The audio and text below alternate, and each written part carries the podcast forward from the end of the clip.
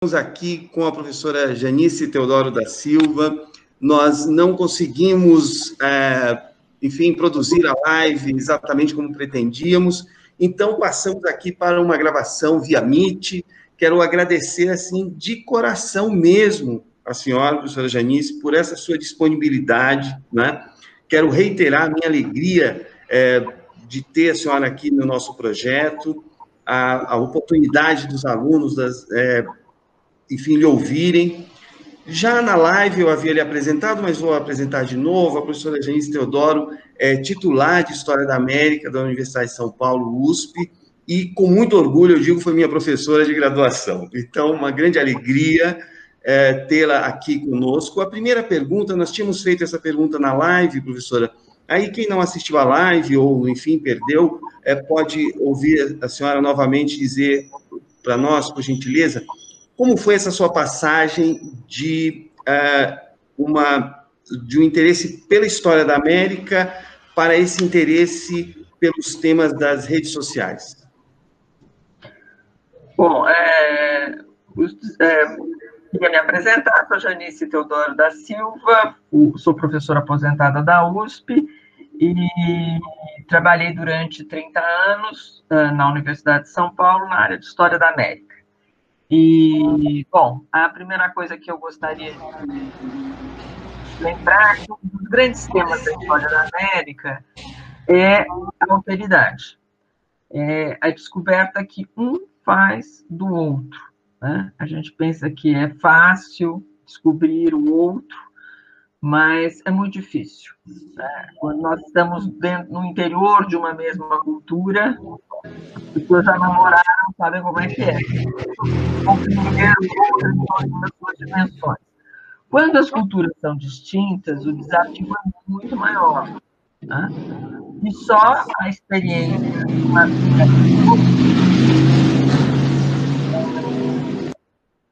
um processo muito lento de descoberta das formas de vida do outro, né, especialmente quando a gente está tendo uma experiência com uma outra cultura, permite encontrar alguns pontos de conciliação.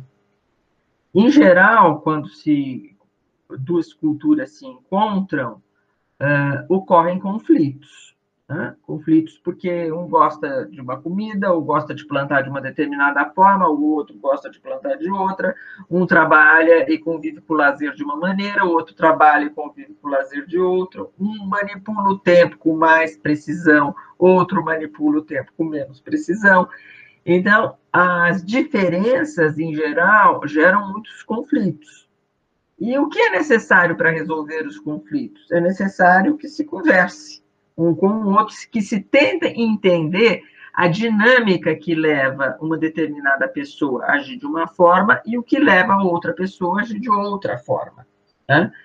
Eu lembro muito bem, a minha filha estudava em Hong Kong e ela tinha uma amiga que já estava prometida em casamento. E ela disse: Nossa, mas que complicado, né? Você não vai escolher o seu namorado foi o seu pai e a sua mãe que escolheram, mas isso não vai dar certo, né? E aí a, a, a, a menina respondeu para ela, mas os casamentos na sua tradição, eles todos dão certo porque vocês escolhem? então, é interessante você fazer um esforço de compreender a dinâmica da outra sociedade. Os valores que, que aquela sociedade está trabalhando, está analisando, está enfrentando as diferenças, encontrando soluções. Né? Se vocês pensarem nos dias de hoje, né, uh, o Trump querendo fazer muros, né, e impedir a migração, a entrada de imigrantes latino-americanos, por exemplo, nos Estados Unidos, o que isso significa? Né? Quer dizer, significa uma disputa uh, por trabalho, por exemplo, à medida que chegam os imigrantes, os imigrados que já estão naquele lugar se sentem ameaçados. Eu vi uma entrevista muito interessante com imigrantes latino-americanos já estabelecidos nos Estados Unidos a favor da política de imigração do, do Trump.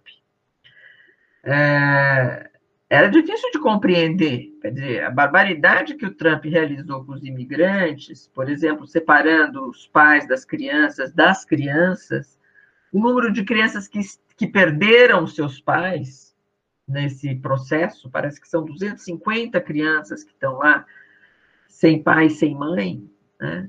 resultado dessa política violenta do Trump. Então, veja só, uh, os, e como os, os próprios imigrantes latino-americanos apoiaram e votaram no Trump, né? Quer dizer, o que explica isso, né? É, por um lado, uma vontade de integração na cultura norte-americana, com possibilidades de emprego e condições eh, de vida muito, muito melhores, e uma vontade de negar o outro, o mesmo direito ao outro, que é igual a você, ao latino-americano. Então, vocês veem como é difícil a aproximação entre as pessoas. A aproximação entre as pessoas é um processo complexo, não é um processo simples. Né? Especialmente entre o estrangeiro, aquele que não faz parte da família. Né? E esse exemplo do, uh, dos Estados Unidos, da Flórida, é muito rico. Ele mostra claramente como é difícil se encontrar com o outro. Foi difícil nos descobrimentos, foi difícil é, para as populações que migraram para o Brasil, é, vindas da Itália e de outros países europeus. Sempre é muito difícil essa aproximação. Então, na verdade, uma cultura pode criar mecanismos que aproximem e podem criar mecanismos que separem. Então, por exemplo, quando o Gilberto Freire, o mesmo Jorge Amado, é, elabora, cria personagens né, que aproximam, por exemplo, a Gabriela Cravo Canela, que de alguma forma espelha a nacionalidade brasileira, ela é uma personagem que aproxima. Ela aproxima porque ela faz uma comida gostosa, ela aproxima porque ela tem eh, um namorado estrangeiro, né, que veio de outro lugar. Enfim, existe uma série de coisas na própria história da Gabriela, que no fundo é a história de uma certa mestiçagem construída, né, idealmente, para aproximar, que é uma vontade, não é que o Brasil aproxime, né? Eu não estou construindo uma visão amena do Brasil, mas é uma vontade de aproximar. Isso não quer dizer que tenha aproximado, certo? Mas é uma vontade de aproximar. Agora, você também pode criar um discurso de ódio. Você faz, em vez de você criar um personagem que aproxima, você cria um personagem que odeia e quer mandar embora aquelas pessoas, quer eliminar aquelas pessoas né? que querem os supremacistas brancos. Né? Eliminar o outro não agregar o outro, né? Quer dizer, quando Jorge Amado escreve Capitães da Areia, ele está fazendo um esforço para quê? Para que as pessoas se penalizem daquela história e amem aqueles meninos, não expulsem aqueles meninos, certo? Então, na verdade, uma cultura pode criar mecanismos de aproximação ou de separação. Bom, em que medida a internet está nos ajudando a aproximar? E em que medida a internet está nos ajudando a separar? É, eu acho que essa é a pergunta que nós podemos fazer na atualidade. Veja só, não é a técnica que obriga as pessoas a se odiarem, né? A, a internet ela está repleta de conteúdos conteúdos que podem aproximar, conteúdos que podem separar. Tudo depende de quem faz o conteúdo, né? E como a internet é utilizada. Acontece o seguinte, que a grande, vamos dizer assim, o grande boom da internet, ele foi dado nas relações comerciais. E ela foi muito utilizada para você definir é, e fazer o indivíduo comprar coisas, consumir objetos, certo? Então, eles passaram a desenvolver com matemáticos, com os físicos, né, algoritmos que dessem condições de você selecionar as pessoas e estimular o seu consumo. Então, eles aproximaram tudo que era semelhante e deixaram de lado tudo que era diferente. Então, veja só, o que na história a gente estudava e pensava Em que medida nós podemos criar mecanismos, uma literatura, uma arte que aproxima? A internet passou a ser utilizada para separar os grupos. Então, você cria um grupo que tem características X, que gosta de cachorro. Então, você junta todo mundo que gosta de cachorro. Aí tem um outro grupo que gosta de gato. Você junta todo mundo que gosta de gato. Posso falar, falar a mesma coisa com relação a tendências políticas. E esses grupos se autoafirmam. Né? Eles ajudam entre si, cada um dá uma singela contribuição para o narciso do outro. Ah, que fantástico! Você também gosta de cachorros. Eu gosto de pessoas que gostam de cachorro, você é maravilhoso que gosta de cachorro, e aí vai. Então, em vez de você resolver o problema, é, que é o problema da vida cotidiana, que é como você vai conviver com as diferenças que estão postas no mundo e que são difíceis de conviver com elas, e de entender essas diferenças, você apenas fica reforçando o seu ego ou o seu visual. Né? Quer dizer, tem uma cultura narcisística, que é o tema desse encontro, é, você reafirma e vai fazendo esse seu eu crescer. E o fato desse eu crescer, ficar muito grande, não quer dizer que ele se torne mais capaz de compreender quem está do seu lado. Ele separa você do outro. Ele não aproxima você do outro, porque ele não te ensina a entender o outro. Né? Então, é, a internet, na forma como ela está sendo utilizada na atualidade, ela está levando uma valorização muito grande do indivíduo, portanto, do individualismo. Né? Que, que é esse individualismo? Né? Você saber apenas quais são os seus interesses, não levando em conta os interesses do bem comum. Né? Então, que seria o, inter, o interesse da polis, da sociedade. Perfeitamente, professora, muito agradecido. E voltando a esse tema do, do Narciso, que é realmente o assunto desse, dessa nossa conversa, que era uma live originalmente, virou uma conversa gravada, mas é. voltando ao tema do, do Narciso, é um, um documentário que ficou muito famoso né, sobre, sobre as mídias, ele é, trata de um aspecto que eu acho muito interessante, que é o seguinte: é, que as pessoas é, não. É, o normal é nós nos relacionarmos, interagirmos com uma quantidade pequena né, de, de, de, de outros, né? 20, 30 pessoas, talvez no máximo, né? A nossa rede, né? Que até o Michel Thier, né? Aquele francês, né? Ele diz, ah, é, é, as, nós sempre vivemos em redes sociais, né? Quer dizer, sempre isso, sempre existiu, só que agora está uh, no meio digital.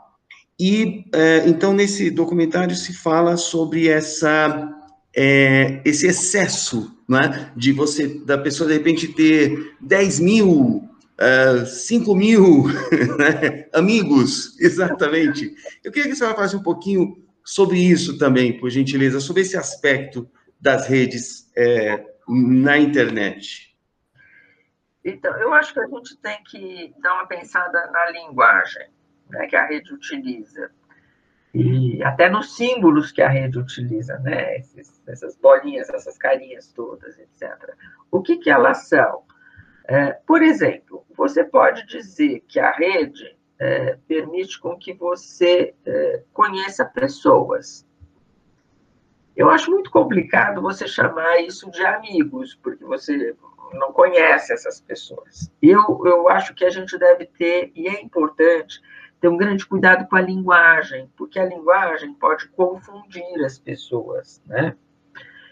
É, a palavra amigo, ela sugere uma, uma dedicação que você vai ter por alguém, né? Existe o amigo é aquele que você amigo dá trabalho, cuidar de um amigo dá trabalho, né? E é importante que as pessoas tenham amigos, eles são substantivos na vida das pessoas. Assim como também a pessoa pode querer ter muitos conhecidos, mas ela tem que nomear isso com, uma, com certo cuidado.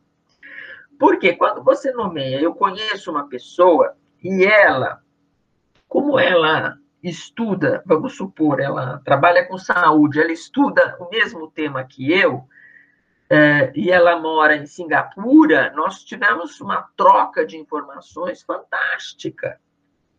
Então, o que, que acontece? Você estabelece dentro de uma rede de pessoas que trabalham, ou que têm uma afinidade, ou que jogam, sei lá, praticam um esporte, que eu tenho amigos que andam de bicicleta, não sei aonde, nós vamos fazer um passeio. Então, você estabelece essas relações que são muito ricas. Existe uma descoberta do mundo aí que a internet possibilita, que é de uma riqueza incrível, né? De você poder encontrar pessoas que, que se pareçam com você ou tenham o mesmo gosto. Agora, eu não acho que devia usar a palavra amigo. Por quê? Porque ao mesmo tempo que a rede faz você conhecer tanta gente, ela também diminui as suas condições de fazer amigos. Então, se você nomear com exatidão, você vai ter a hora de ir no restaurante, deixar o celular do lado e conversar com o seu amigo, manter uma relação com aquela pessoa numa determinada dimensão. Você não pode perder isso. Perder uma palavra, quando uma palavra morre, morre o seu significado. Então, eu acho que nós estamos vivendo um momento muito complicado, que as pessoas estão confundindo o significado das palavras. E existe a morte de algumas palavras. E se existe palavra que eu não quero que morra, é amigo. Então, o que eu faço? Eu quero é, salvar essa palavra no seu significado maior que ela tem, que ela carrega, né? Então, eu acho que as, as, as redes devem utilizar as palavras corretamente, o seu significado que lhe é próprio. As, os desenhinhos, as imagens, elas representam a, a simplificação de um sentimento que ele é muito maior quando vivido. A minha tristeza, ela se expressa de uma infinidade de formas, né? No meu silêncio, no meu olhar, né? É, falta de brilho no olho, numa série de coisas. Eu não posso perder isso e concentrar numa carinha que é uma simplificação de uma coisa muito maior. Quer dizer, o que, que o, o que você está fazendo? Você está diminuindo o campo da linguagem e quando você diminui o campo da linguagem, assim quando, como morre, quando morre uma língua, você perde muito, né? Porque o campo da linguagem, ele, ele, ele é uma representação simbólica de uma coisa que você está tentando se expressar, e que é muito complexa. Né? Todo mundo brinca com a palavra saudade, né? e não existem outras línguas. Nossa, é um sentimento tão complexo que está contido nessa palavra. Né? Se vocês pensarem, por exemplo, eu lembro de uma história que um padre que trabalhava com um grupo indígena contou, né? Que ele estava andando no mato e ele ficou com medo de se perder, porque o índio de vez em quando sumia. E aí ele disse assim: Como é que eu não me perco? Ele disse assim: É, é, é fácil, você vai é, marcando o nome do verde. E aí o índio começou o número de palavras que existia para dizer as tonalidades de verde é imenso. E na tradução você dizia só verde, ou verde escuro ou verde claro. Então, por que a palavra verde tem tanto significado? Porque ele vive na floresta e ele vê todos esses verdes, certo? Então, a cor, né, tem uma infinidade de tonalidades que indicam uma infinidade de coisas. Então, aquela a língua tem um valor e tem um significado muito grande. Então, o que, a, o que nós precisamos tomar cuidado agora é que nós estamos passando de uma riqueza de textos, que era literatura, né, que estava contida na própria escrita, no esforço da escrita, né, da leitura, etc., para uma simplificação. E essa simplificação envolve perdas. E nós precisamos ficar muito atentos para as perdas. Envolve ganhos também. A gente está ganhando com, as informa com a quantidade de informações, etc. Mas existem perdas. Né? Então, a gente precisa tomar cuidado É que nem a internet e a televisão. Eu assisto televisão. A televisão não morreu. Ela me dá alguma coisa. A internet me dá alguma coisa. O cinema. Eu gosto no cinema, o telão do cinema. Né? É, é, tem uma emoção ir ao cinema. Né? Então, é, veja só, eu devo agregar maneiras de perceber o mundo e não excluir as maneiras de perceber. Então, a internet é para agregar alguma coisa de bom, não é para excluir. Né? E eu preciso estar atento que eu integro, que eu excluo. Excelente. Bom, haveria aí tantos temas fantásticos, né? Como a senhora acabou de falar, a questão da, da escrita e da leitura, né? Qual o caminho que a escrita e a leitura vão tomar nesse novo universo, né? Quer dizer, e essas carinhas, esses pequenos símbolos, a máquina reconhece, não é? Quer dizer, agora, uma interpretação de texto, isso a máquina não consegue fazer. né? Quer dizer, isso ela não consegue, somos nós. E é tão importante isso, eu tenho, eu tenho conversado muito com os meus alunos também, muito sobre isso, professora, sobre a valorização da pessoa humana, né? que é esse mundo pós-humano que, que, se fala tanto hoje em dia, né? que está aí na obra do historiador israelense, o Noah Harari, mas também está na, na obra da Lúcia Santaella, ela fala sobre isso também, né? enfim, isso já se fala há algum tempo, né?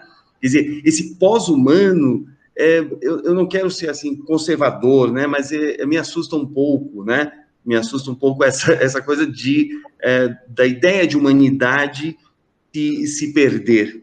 E, uhum. e aí, nesse sentido que eu queria lhe, lhe perguntar é, sobre isso, né? É, como que a senhora percebe a influência das redes sociais sobre essa sobre essa, essa própria noção do que seja ser humano. A senhora falou tanto agora sobre sentimentos, percepção do mundo, né? Essa coisa toda. A senhora acha que é, está mudando essa percepção? É, eu, eu, eu, falo muito de uma nova crise do iluminismo que nós estaríamos vivendo. A senhora concordaria com isso?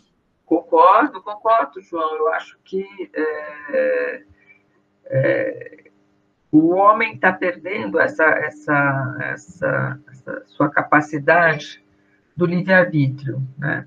quer dizer, a capacidade dele avaliar uma determinada circunstância e encontrar uma resposta para o desafio que ele está vivendo, né? É, com responsabilidade, quer dizer, tendo em vista todas as variáveis, as inúmeras variáveis que podem possibilitar uma escolha ou outra escolha, né, que ele vai fazer diante da vida. Né? E ele está respondendo de maneira é, muito padronizada, né, porque ele é levado a responder de uma determinada forma, né? Ele é levado a escolher um determinado produto porque ele está sendo manipulado pelas mídias digitais, né? E, ou por determinados protagonistas na cena, né, que, que o levam a agir de uma maneira ou de outra, né, estimulando, por exemplo, a violência, né, e...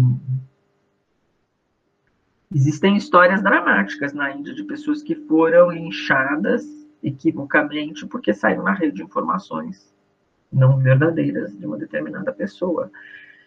É... Quando você tem livre-arbítrio, você é capaz, diante de uma situação, olhar aqueles elementos, processar e julgar naquela circunstância qual é a conduta mais correta que você pode tomar. Né? É, as redes favorecem o impulso, né? Você, você tem uma resposta de manada. Então, você é levado a aceitar determinados gurus, que podem ser o guru do bem ou o guru do mal, uh, a definir uma determinada conduta sua, né? Enquanto que a sua conduta não deve ser definida pelo guru. Você pode aprender alguma coisa que alguém te explique, etc. Mas a vida é um exercício de, de reflexão, onde você vai analisar as variáveis, né? Às vezes, uma conduta que aparentemente podia ser certa naquela conjuntura não é a melhor solução. É, e aí você vai é, resolver de uma outra forma né, aquele, aquele dilema. Né? Então, é, É, eu não devo mentir, mas numa determinada situação, para garantir a vida de uma pessoa, eu disse que ela não estava lá. Né? Por quê? Porque eu achei que se eu falasse, ela poderia correr risco de vida. Então, eu vou analisar aquela circunstância e vou ver qual será a minha conduta. Eu posso receber uma ordem né, de tomar uma determinada atitude, de desviar um determinado dinheiro, e eu posso, avaliando a situação, ainda que aquele indivíduo fosse autoridade, eu não vou obedecê-lo, vou, de acordo com a minha consciência, tomar a atitude que eu acho correta e justa. Então, você tem que ter um instrumento que te, que te, te ensine, que te passa você diante da vida, ter o livre-arbítrio, porque não é fácil. O livre-arbítrio é uma conquista, uma lenta conquista que você vai fazendo diante da vida, de aprender a avaliar cada uma daquelas características né, é, e ver qual é a melhor solução. Né? É, você vai ter um um funcionário, registro ou no registro. É, quer dizer, existem situações muito pequenas do teu cotidiano, não são situações transcendentais, onde você vai ter que olhar para si e dizer como é que é a minha situação, como é que é a situação dele. Né? E aí você vai encontrar a maneira mais correta de agir. Então, é, a internet, ela não obrigatoriamente é, te estimula a fazer reflexões, especialmente sobre os problemas éticos. É, ela poderia, é, é que ela está sendo utilizada com outro intuito. Né? Quer dizer, como ela foi pensada dentro de uma economia de mercado, né? ela foi pensada para capitalizar os desejos daquele indivíduo, né? E, tem certos desejos que a gente tem, desejos de consumo, etc. Eu sou uma pessoa repleta de desejos. Eu vou ao shopping e tenho mil desejos, né? É, de comprar um monte de coisa. Eu, eu tenho desejos, mas eu também tenho que ter, ao mesmo tempo, uma certa capacidade de controlar essa minha vontade. Eu tenho que avaliar aquilo até que, até que medida que a minha vontade de ter aqueles objetos não vai me criar uma prisão da dívida. Né? Então, é, o livre-arbítrio é um exercício constante. Quer dizer, eu vi o sapato que eu queria, eu queria muito aquele sapato, mas eu não vou comprar. Né? Então, a internet não, não te dá nenhum elemento é, que te possibilite você não ceder ao desejo. Ela te estimula ao desejo só. Né? E é, as relações humanas, às vezes a mãe chega e diz: não, você não vai comprar, porque, em primeiro lugar, você já tem muito sapato, e depois a conta bancária aqui em casa hoje está complicada. Né? É, esse diálogo que você tem hoje é muito incentivado pela demanda da compra, né? Quer dizer, você bombardeado por informações. Né? Então, você fica muito mais aprisionado pelos seus desejos. Em geral, desejos de consumo.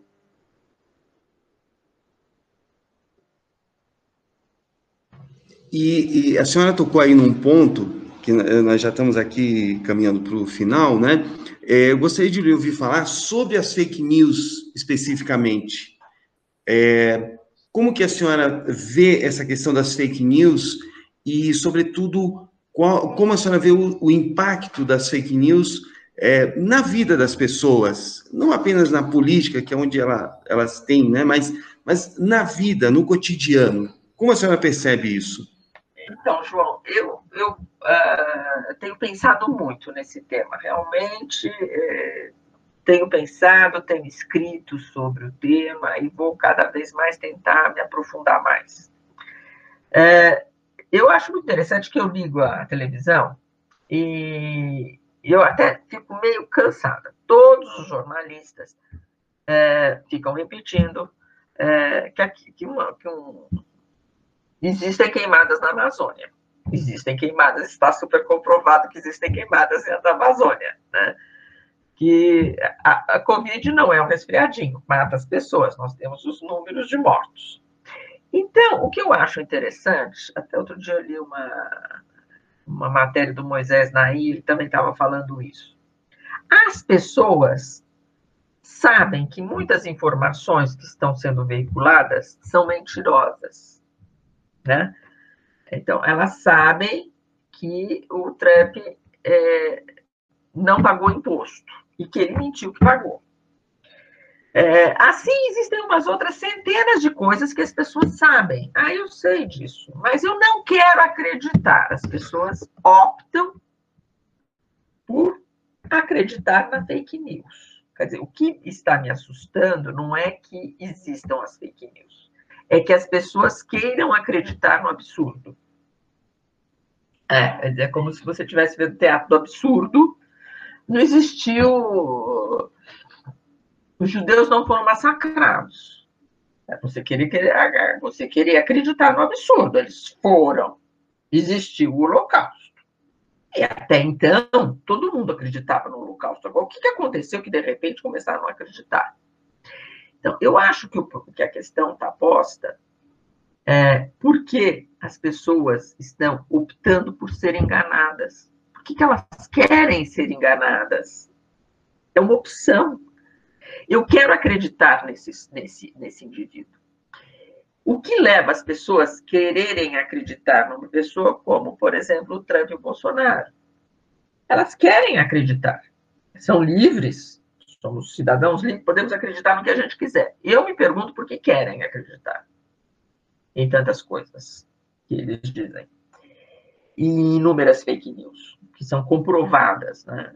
O Trump teve as redes de televisão tiraram ele do ar, ele estava falando mentira. Né? É, grande parte das pessoas que, que. Tem muita gente que votou no Trump que é escolarizado, quer dizer, são 70 milhões de pessoas que votaram. Então, elas sabem, não, não é. Quer dizer, o problema é as pessoas acreditarem, não é dizer as pessoas estão sendo enganadas. Elas não estão sendo enganadas, elas estão fazendo opção por evitar a realidade.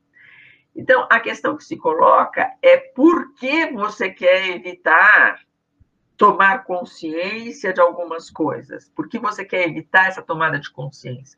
Porque essa tomada de consciência é desesperadora. Então, o que está acontecendo com o homem contemporâneo? O homem contemporâneo está vivendo um desafio tão grande no seu cotidiano, quer dizer, é a mãe que tem que fazer comida, cuidar dos filhos, ainda mais agora com a pandemia, é uma loucura o seu dia a dia. É, o pai que perdeu o emprego, é, o medo de pegar Covid, que você quer encontrar alguém de perfil autoritário, portanto, que te dê segurança, que resolva os problemas. E aí você opta por acreditar no mito X, de um homem que se apresenta como forte e como um pai capaz de resolver os problemas, que vai resolver sem você ter que pensar. Eu não quero pensar mais em nada, porque minha cabeça já está explodindo, eu estou exausto, eu quero dormir. Não me aborreça com essa conversa. Esse cara aí, que é meio parecido comigo, que fala palavrão, eu não quero minha mulher querendo ter liberdade ou achando é, que ela tem poder dentro de casa. Eu quero a minha mulher tradicional, que cuide de mim, que lave louça, que não me cozinhe os miolos. Então, o que, que essa sociedade moderna levou? Levou as pessoas a uma tal exaustão a uma tal ansiedade, por isso que elas tomam antidepressivo, todo mundo brinca que vai pôr Ribotril na, na empresa Billings e tal, que seria uma maneira de atenuar os problemas, porque está todo mundo depressivo, angustiado, enfim, com síndrome de pânico e outras doenças similares, né, com índice alto de suicídio, etc. Então, o que, que é esse cara? Esse cara está no desespero. Então, quando ele vê esse ser que vai resolver os problemas é, mediante condutas violentas, mas ele vai resolver de vez. Ainda que seja eliminando algumas pessoas que eu não conheço, e estrangeiro sempre é um desafio maior na minha vida, né? porque não é quem eu conheço, eu quero defender aqui, não consigo resolver os problemas da minha família, vou resolver os problemas dos outros. Então, essa sociedade está exausta né? Quer dizer, é, se você for analisar distribuição de renda, você vai ver onde é que os problemas estão colocados. É diferente um pouco Estados Unidos no Brasil, né? Quer dizer, quem votou no, no Brasil no, o Bolsonaro, em geral, foi quem é, ganhava acima de cinco salários mínimos. Né? Foi o, o, grande bloco. Nos Estados Unidos, o Trump venceu é, em lugares mais é, com, com a renda mais baixa. Né? Então, tem um, um diferencial aí que, que exige uma análise mais detalhada. Mas, de qualquer forma, existe uma exaustão da sociedade contemporânea e uma descrença também na possibilidade da política, da prudência, do equilíbrio, na política aristotélica, falando né, da, da vida da polis, etc., de resolver os problemas do cotidiano. E nessa exaustão levada ao limite, é, inclusive porque o índice de suicídio está aumentando muito, você delega para alguém resolver os seus problemas. Você não tá você não tem força para participar da decisão da polis, né? Resolver o seu bem comum, entrar no conselho da escola, ajudar a pintar a escola no final de semana, né? É, e resolver os problemas do cotidiano. Você já não aguenta mais, você não tem mais tempo, você não tem mais condição. Né? Então, é, a eliminação do outro, a violência contra o outro, ela, ela entra nesse lugar de cansaço, de exaustão.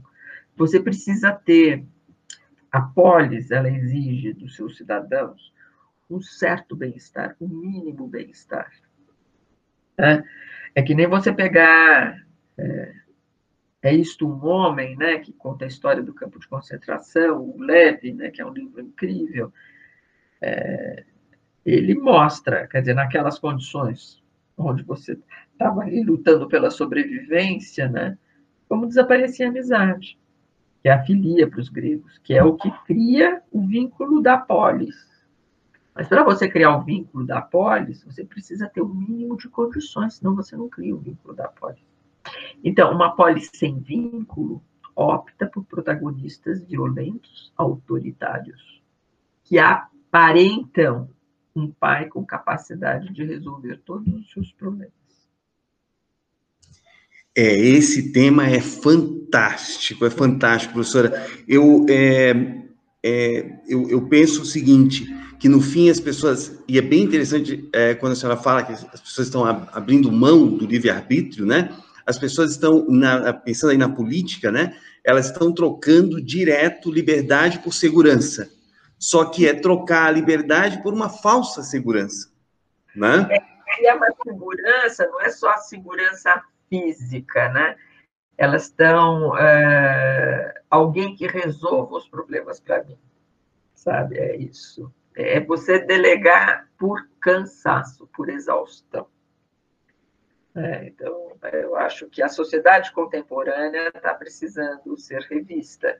E eu acho que essa pandemia ela vai obrigar, embora a gente esteja exausto, a, na crise, elaborar a crítica da sociedade contemporânea. Crise e crítica são, são palavras que têm origem similar.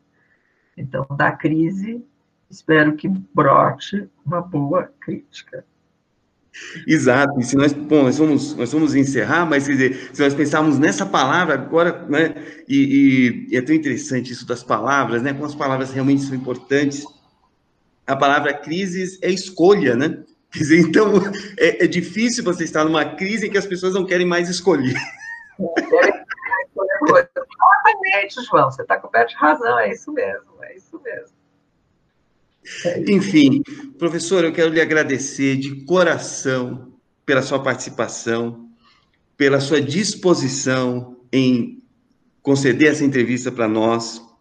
Não funcionou a live, quero pedir desculpas tanto à senhora como a todos que estavam assistindo. Não sei o que aconteceu, foi algum problema de internet aqui, mas a gravação da entrevista foi fantástica.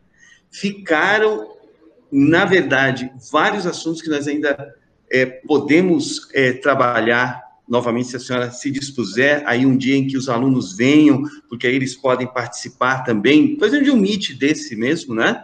E eles podem também é, é, fazer questões e tudo mais, né? Mas o importante é que esse material vai para o nosso Instagram e como se trata de um projeto de extensão universitária, a intenção é realmente atingir a sociedade.